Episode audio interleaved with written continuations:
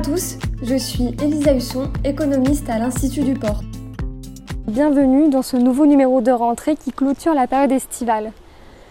L'été aurait justement dû apporter quelques éclaircies sur les perspectives des marchés, mais la rentrée s'avère finalement encore pleine d'incertitudes.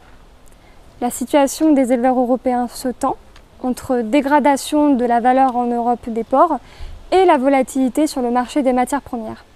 Faisons le point sur la situation en France et en Europe.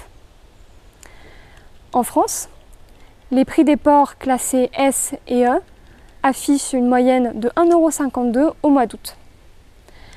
Bien qu'en baisse, cette valeur reste supérieure à la référence de l'an dernier de 2,7%. L'offre dans la zone Uniport est supérieure aux deux années précédentes, mais les poids d'abattage affichent tout de même un recul de 300 grammes par rapport au mois de juillet.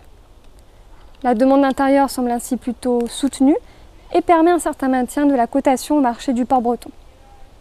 Malgré les baisses de prix enregistrées sur le marché français, ce marché semble avoir été un peu plus épargné que les autres marchés européens. La référence nationale se positionne en deuxième place, juste derrière l'Espagne, qui affiche une moyenne mensuelle de 1,59€ en août. En Espagne et au Danemark, les cours à la production ont fortement décroché, de près de 11% entre juillet et août, soit des baisses de 17 à 19 centimes.